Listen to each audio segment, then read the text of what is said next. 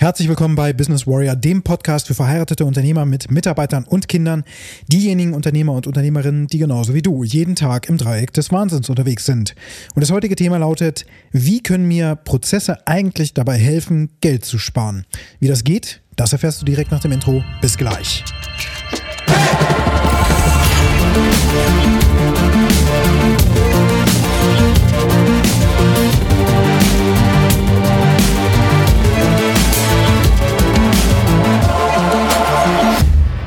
In der heutigen Episode geht es um die Domäne Business und zwar ganz konkret um den Teilbereich Production Processes, also da, wo produziert wird, wo du Ergebnisse produzierst, wo du Geld generierst und zwar durch Prozesse, die, und damit solltest du immer anfangen, die direkt an der Wertschöpfung deines Unternehmens beteiligt sind. Was ist die Wertschöpfung deines Unternehmens? Das sind alle Handlungen, die direkt darauf einzahlen, und zwar direkt durch die Handlung, die erfolgt, dass am Ende ein Ergebnis rauskommt, für das du Geld verdienst. Das ist super abstrakt schon wieder. Wenn du zum Beispiel Produkte herstellst, nehmen wir mal als Beispiel Tische. Wenn deine Firma Tische herstellt, dann hast du verschiedene Prozesse, die beteiligt sind, um diesen Tisch grundsätzlich zu produzieren. Erstmal gibt es natürlich Planungsprozesse, wo du Tische kreierst, wo du auch Tests machst, wo du den nächsten Tisch, den du äh, entwickeln möchtest, den tollen Schreibtisch, der höhenverstellbar ist, am besten mit einem Motor und so weiter, ähm, dass du den herstellst, das ist ein, ein Planungsprozess, ein vorbereitender Prozess, der ist nicht direkt wirksam. Du verdienst aber nicht direkt Geld, sondern du investierst dort erstmal Geld, dass du überhaupt rausfindest, was könnten wir überhaupt für neue Tische produzieren, halten die, aus was für Material können wir die bauen, wo können wir vielleicht Einsparungen vornehmen, wie muss das funktionieren. Du kannst das in Benutzertests dann geben, du kannst Menschen dran setzen an den Tisch und die können dann äh, haptische Tests machen, die können das Ganze anfassen und so weiter, aber du verdienst nicht direkt Geld. Dieser Prozess der Planung ist nicht direkt wertschöpfend. Der Prozess des Bauens des Tisches, also einen fertigen Prozess durch eine Produktionsanlage durchfließen zu lassen, dass also die Tischplatte hergestellt wird, die Tischbeine, dass am Ende das verpackt wird, mit einer Anleitung versehen und dann äh, zum Händlernetzwerk geschickt wird, das ist ein direkter wertschöpfender Prozess, weil du am Ende für dieses erstellte Produkt dann hoffentlich Geld verdienst. Du schickst das an deine Händler raus und du hast einen entsprechenden Vertrag. So und so viele Tische pro Woche, pro Monat werden geliefert zum vordefinierten Zeitpunkt und dann wird das Geld eingestrichen. Das geht auf dein Konto. Das bedeutet, da wird direkt wertschöpfend gearbeitet. Nicht wertschöpfende Tätigkeit ist zum Beispiel auch in deiner Personalstelle, wo du Dinge auch erledigen musst, natürlich, wie zum Beispiel Kündigung schreiben, äh, Arbeitsverträge erstellen für neue Mitarbeiter, dann Abmahnungen vielleicht erstellen, was wir nicht hoffen wollen natürlich, aber sowas muss eben auch gemacht werden in den ein oder anderen Fällen, dass Arbeitszeitkonten stimmen, dass Urlaubsstände stimmen, dass das abgerechnet wird, an dein Lohnbüro vielleicht gegeben wird und so weiter und so fort, dass alles eingepflegt ist in dein Personalverwaltungssystem, Urlaubszeiten geplant werden, das sind nicht wertschöpfende Prozesse. Die sind nicht unmittelbar notwendig, um Geld zu verdienen. Das heißt im Umkehrschluss aber auch nicht, dass du die jetzt einfach wegstreichen kannst und damit dann schon direkt Geld verdienst, weil du einfach jetzt nur noch zwei Kategorien aufmachst, schwarz und weiß.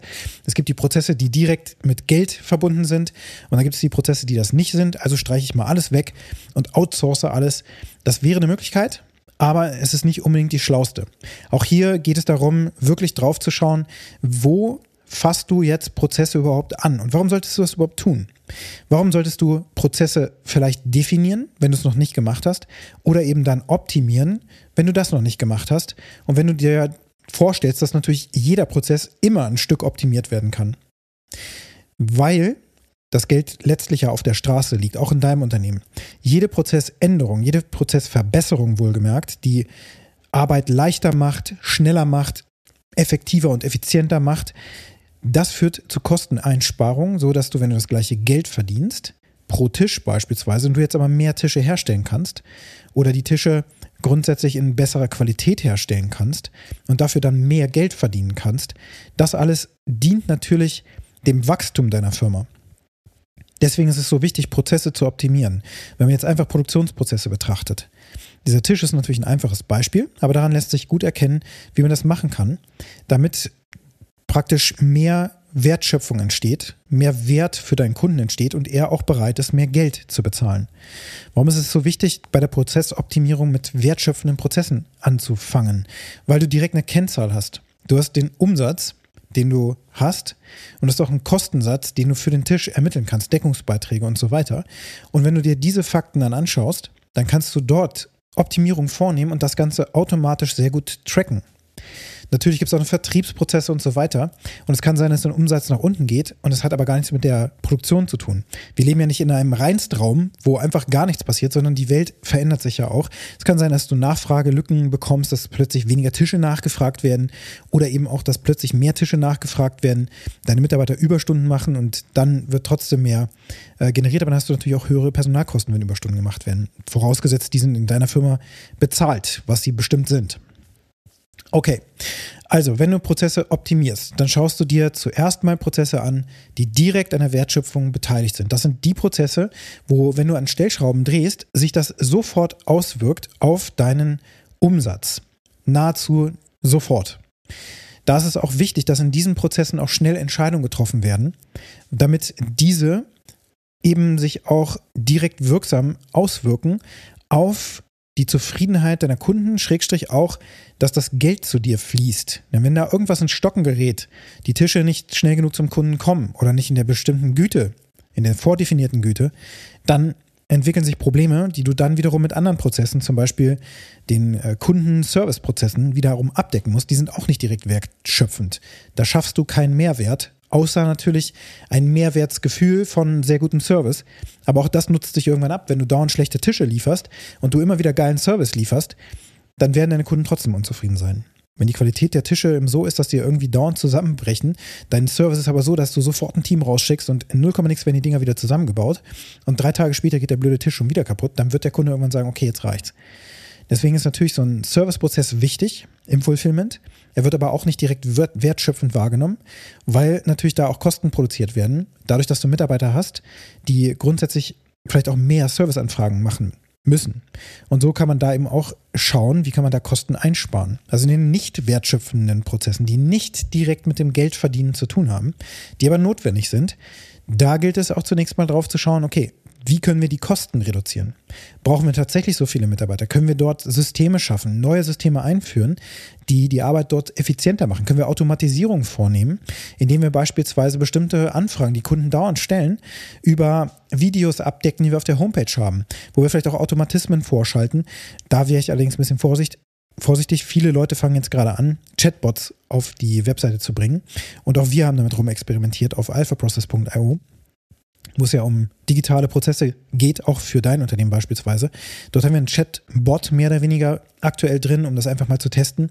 Und der führt tatsächlich nicht besonders zum Erfolg, weil viele Menschen, die da draufkommen, einfach konkrete Fragen haben und und das Gefühl, dort so abgeblockt zu werden, genauso wenn du irgendwo anrufst, drücken Sie die 1, drücken Sie die 2, um irgendwie unsere Buchhaltung zu erreichen, drücken Sie die 1, um unseren Service zu erreichen. Wenn Sie mit einem Mitarbeiter sprechen wollen, dann drücken Sie die 9 und das musst du aber erstmal zwei Minuten anhören. Das nervt halt richtig und ist das Gegenteil von gutem Service, ist aber auch ein Prozess den du vielleicht auch brauchst, wenn du sehr, sehr viele Anfragen bekommst. Ein Beispiel dafür, jetzt sind ja gerade die entsprechenden Energiekosten sind ja stark gestiegen. Dann gab es von der Regierung verschiedenste Möglichkeiten, ähm, wie wir Geld zurückbekommen und so weiter, ne? damit wir als äh, Bürger dann eine geringere Belastung haben für unsere monatlichen Stromkosten oder eben Gaskosten. Und da war dann die Frage bei vielen, okay, wie wird denn das jetzt ausgezahlt? Bei meinem Stromanbieter auf der Webseite stand direkt, äh, sehen Sie bitte ab von ähm, Anfragen, die auf diesen Bonus entsprechend abzielen oder diese Auszahlung. Das wird automatisch vorgenommen oder dann eben nicht einge eingezogen oder was auch immer dann da eben der Weg war. Die wollten eben verhindern, dass jetzt eine Riesenwelle entsteht von Leuten, die da anrufen. Und das wurde auch zusätzlich bei der Service-Hotline noch eingespielt. Das war der wichtigste Grund. Dadurch konnte man natürlich einen Riegel vorschieben, dass man nicht plötzlich mehr Mitarbeiter braucht, weil unglaublich viel Anfrage gerade entsteht oder eben alles andere blockiert wird. Wenn du also solche Situationen auch abfedern musst, so Spitzen von bestimmten Anfragen, die jetzt einfach so entstehen, weil sich das Weltgeschehen verändert, da musst du da natürlich drauf reagieren und da bieten sich dann solche Automatismen an. Zurück zu unserem wertschöpfenden Prozess. Wir wollen mehr Geld verdienen, wir wollen in der gleichen Arbeitszeit mehr Output schaffen, bei gleicher Qualität am besten, damit wir mehr Geld verdienen können, damit wir unsere Kapazität auch weiter ausreizen können. Das möchte jeder. Und das ist auch ein guter Weg. Aber trotzdem solltest du jetzt auch nicht zu viele Veränderungen auf einmal durchführen, sondern du musst natürlich erstmal schauen, wie läuft denn mein aktueller Prozess? Wo treten vielleicht auch wiederholt immer wieder Probleme auf? Probleme im Sinne von, es treten Qualitätsprobleme auf, wo du ganz klar merkst, okay, an der Stelle haben wir öfter zerkratzte Tischplatten.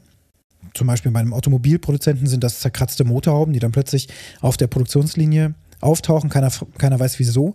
Später ähm, kommt man auf die Idee, okay, es ist gut, wenn wir bestimmte Teile der Karosserie abkleben mit bestimmten äh, Klebeband, damit, wenn sich die Arbeiter über das Fahrzeug beugen, durch den Overall, den sie tragen, keine Kratzer verursachen. Und diese Aufkleber werden aber erst abgenommen, wenn der, wenn der Wagen beim Händler ist und dann an den Kunden ausgeliefert wird. Deswegen wird so ein Fahrzeug, wenn es zum Kunden ausgeliefert wird, mit ganz vielen äh, Klebebereichen sozusagen abgeklebt, damit eben die Häufigkeit der Kratzer reduziert wird und dass man das dann eben aufwendig nachbessern muss. Denn so etwas ist ja eine Nacharbeit. Nacharbeit ähm, sind hohe Kosten und Nacharbeit wollen wir vermeiden. Das heißt, dahin zu schauen, wo du immer wieder nacharbeiten musst. Wenn vielleicht Schweißnähte nicht korrekt sind und die müssen dann nochmal nachgeschweißt werden. Wenn grundsätzlich Kratzer auf deinen Produkten entstehen oder wenn vor der Auslieferung immer wieder festgestellt wird, wenn du jetzt zum Beispiel digitale Produkte herstellst, ähm, dass vielleicht bestimmte Knöpfe auf deiner Webseite nicht funktionieren, um dann am Ende das, das ähm, die Case Study oder was auch immer du anbietest, der Lead-Magnet auf deiner Webseite oder so, dass der nicht runtergeladen werden kann. Und das tritt häufiger auf. Und dann kriegst du E-Mails von irgendwelchen Leuten, die eben diese, diese Dokumente runterladen wollten. Das geht aber nicht. Oder du stellst das eben erst auch Tage später fest. Wenn immer wieder solche Probleme auftreten, die dazu führen, dass ihr Nacharbeit habt oder Mehrarbeit habt, dann sind das natürlich Faktoren, wo Kosten entstehen, die verhindern, dass in der gleichen Zeit ein weiterer Tisch gebaut werden kann.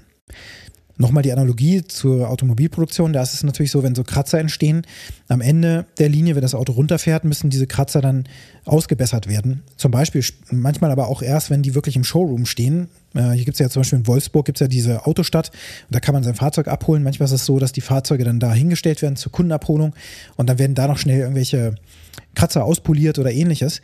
Und oder es wird, fällt auch erst auf, wenn der Kunde das Fahrzeug in Empfang nimmt, dass er sagt, hör, das ist ja ein Kratzer, habt ihr den nicht gesehen? Dann wird er nochmal aus, ähm, äh, wie nennt sich auspoliert, genau.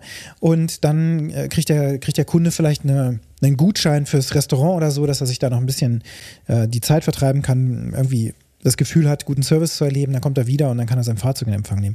Aber trotzdem bleibt das, das schlechte Gefühl übrig, ein Fahrzeug bekommen zu haben, was eben nicht mit der nötigen Sorgfalt hergestellt worden ist. Das heißt, es hinterlässt ein schlechtes Gefühl und dann wird dieser Kunde auch mit diesem schlechten Gefühl gehen und vielleicht auch eine entsprechende Rezension schreiben. Und das passiert bei dir auch, wenn du Tische herstellst, wenn du Behälter herstellst, wenn du größere Produkte herstellst, wenn du auf Amazon zum Beispiel Produkte hast, dann hängst du von diesen Kundenrezensionen natürlich ab. Und die wiederum entstehen natürlich aufgrund deiner Prozesse. Also, nochmal zusammengefasst, wenn du wirklich mehr schaffen möchtest in der gleichen Zeit und bessere Ergebnisse haben möchtest, dann musst du mit deinen Prozessen anfangen. Fang mit den Prozessen an, die die höchste Verbindung zur Wertschöpfungskette in deinem Unternehmen haben. Schau dir an, welche Probleme dort auftreten. Was für Probleme sind das?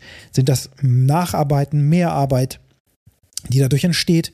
Oder sind das vielleicht Qualitätsprobleme, die auftreten? Sind das unnötige Zeiten, die aufgewendet werden, um Informationen zu holen oder weitere Arbeitsmittel zu holen?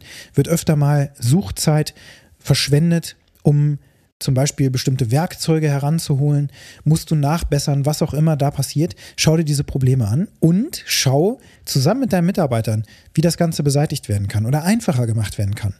Und da gibt es viele Beispiele, dass man zum Beispiel ähm, auch wenn man ein Reinigungsthema hat, wo Menschen auch dann ähm, entsprechend nach der Produktion die Mitarbeiter dafür sorgen müssen, dass gereinigt wird, dass dann aber auch die Arbeitsmittel wieder dahin gehängt werden, wo sie hingehören, dass man diese Bereiche abklebt und dass man dann zum Beispiel auch so Schattenrisse schafft, wo zum Beispiel die Schaufel hängt oder auch der Besen oder sowas, damit jeder weiß, jeder Drittklässler eigentlich weiß, alles klar, da kommt der Besen hin.